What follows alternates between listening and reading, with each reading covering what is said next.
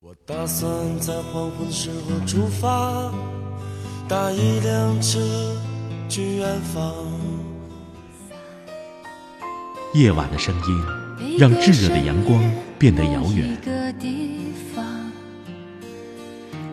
思绪却可以在蝉鸣和青草乡间荡漾。我来到你的城市。走过你来微信收听拿铁磨牙时刻。爱是什么？我还不知道。拿铁味道，素描一段时光。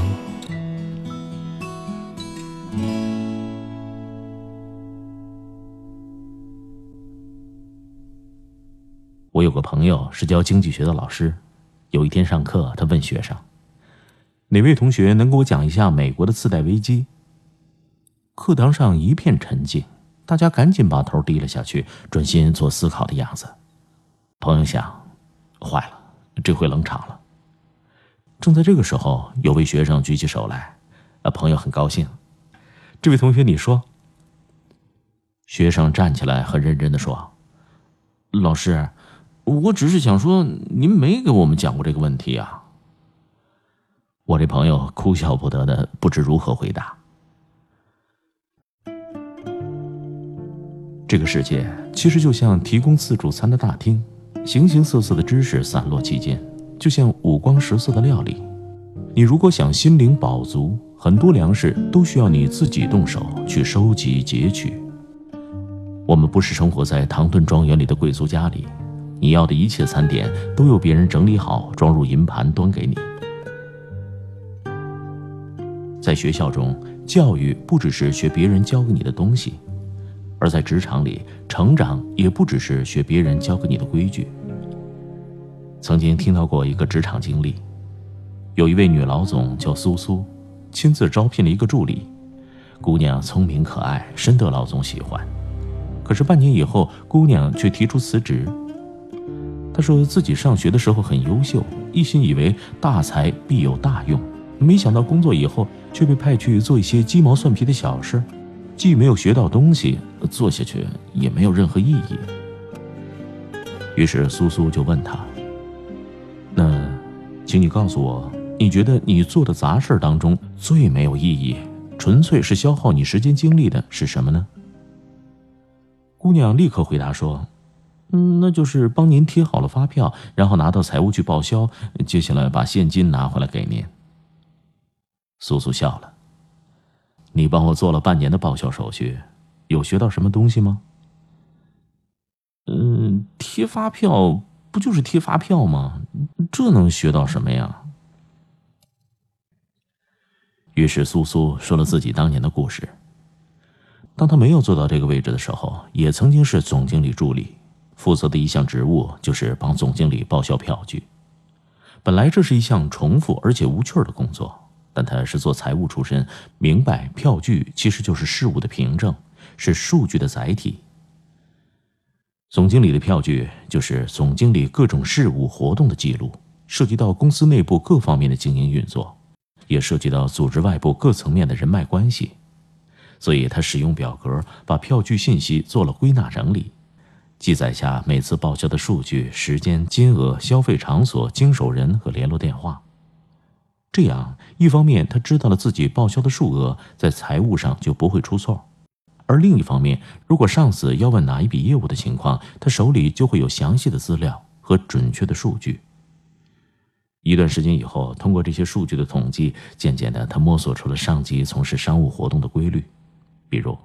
他知道哪种类型的商务聚会适合在什么样的地点举行，平均费用是多少？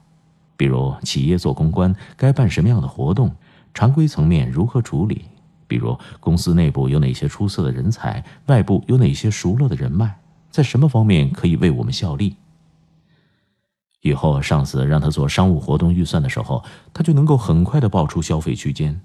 让他去组织活动，他直接就知道该找谁、怎么联系，事情很快就能办好，不用上司劳心费神多加言语。老板觉得这个姑娘是个有心人，于是就给了她更多重要的工作，上下级之间也就有了更多的信任和默契。这样聪明的下属，努力又积极，谁不愿意多提携呢？最后，苏苏一路升迁，老板赞叹说：“你是我用过最好的助理。”生活中，如果你不会总结，不会留意，你就会错过有用的信息，错失进步的时机。而只要你有心、勤奋、积极、持久努力，那么你从周而复始的琐碎工作中也能学到东西。法布尔说过：“学习这件事儿不在于有没有人教你，更重要的在于你自己有没有觉悟和恒心。”学习总是这样的。知识的获得，技能的截取，不是被动的等待，而是主动的获取。年深岁久，日积月累。生活它不是你亲妈，它不会把提纯过的知识像甄选过的精炼牛乳那样一勺勺喂到你的嘴里。凡事总比别人多做一些，多想一步，事业才能更如意，生活才能更顺利。更何况，有些事情几乎就是本分。是我们该处理好的问题。我朋友的学生学经济类专业，本来就该对各国重大的经济事件有所涉猎。最后做了总经理的苏苏是财务出身，老总把他调到办公室做助理，除了看中他聪明之外，本身很可能也因为当过会计的人在处理数据、统计分析上技高一筹。老板需要这种能力。如果既通晓专业知识，又懂得应变随机。想得到重视和重用，当然更容易。从前有这样一个很流行的故事，我们可以从新的角度进行分析。在一家公司里，老板提升了张三，一同入职的李四就抱怨说：“大家起点一样，为什么不选自己？真是厚此薄彼。”老板没说什么，只是叫李四去街上看看，今天有没有人卖土豆。过了一会儿，李四跑回来说：“只有一个人在卖。”但是李四既不知道土豆的数量，也不知道价格。当老板问到这些问题的时候，他反而很委屈的说：“您没有叫我去打听这些呀。”于是老板叫来张三，让他去街上看看有没有人卖土豆。张三回来的时候，直接告诉老板：“市场上只有一个卖家，土豆的数量是四十袋，价格是两毛五分钱一斤。”土豆的质量不错，根据以往的销量，四十袋我们可以全部买下，在一个星期左右就可以出手。他还带回了一个土豆作为样品，并且把卖土豆的商人也带回来了。这是一个很专业的故事，让我们知道做事要有超前意识，要周到细密。张三同学绝对是个好的商务谈判人员。他不但熟悉对方的价格、数量等基本信息，也熟悉对方往期的销售数据，而且给了老板很多前瞻性的暗示和建议。土豆质量不错，这就意味着对方有机会成为长期的供货方，老板可以考虑。大批量购买四十袋，这就意味着可以得到优惠折扣，相当于既带来可靠的合作者，又降低购买成本，也就是增加利益。对老板来说。这是非常好的结果。更聪明的一点是，张三把卖土豆的人带回了公司。市场上只有一个卖家的时候，因为没有选择，买家并没有太多的讨价还价能力。可是卖家已经来到了公司，既然每个人都重视自己的时间和精力成本，如果白跑一趟而不成交，就会觉得很可惜。所以卖家基本会愿意做出合理范围内的让步。最聪明的一点是，张三没有抖机灵自作主张，把土豆给买了。虽然被重用的人很可能有这个权限，他只是把参考数据、供货样品、潜在人脉一同带回了公司。他知道拍板的是老板，并非常尊重上级的意见，所以他只是提供这个选择，等老板定夺处理。因此，老板重视和提拔张三的理由显而易见。他既有应该有的专业积淀、学以致用，又有妥帖的人际关系处理方式。然而，在这样的环境下，和他一同入职、条件类似的李四，却并没有获得相同的能力。因为能力的获取、功力的累积，都要靠你自己。在生活中的勤于积累，善于分析，练到这种境界，绝非一朝一夕。在小学时代、中学时期，我们都有老师跟在后面，体贴地告诉我们今天要做什么作业，思考哪些问题；明天要做模拟测试 A，后天要分析历年真题。而从小到大，都有家人在提醒我们准点吃饭，天冷加衣，为我们准备衣食住行。长期以来，似乎我们已经习惯了在生活的各个方面都有人叮嘱和打理，直到我们进入大学、进入社会，才恍然发现。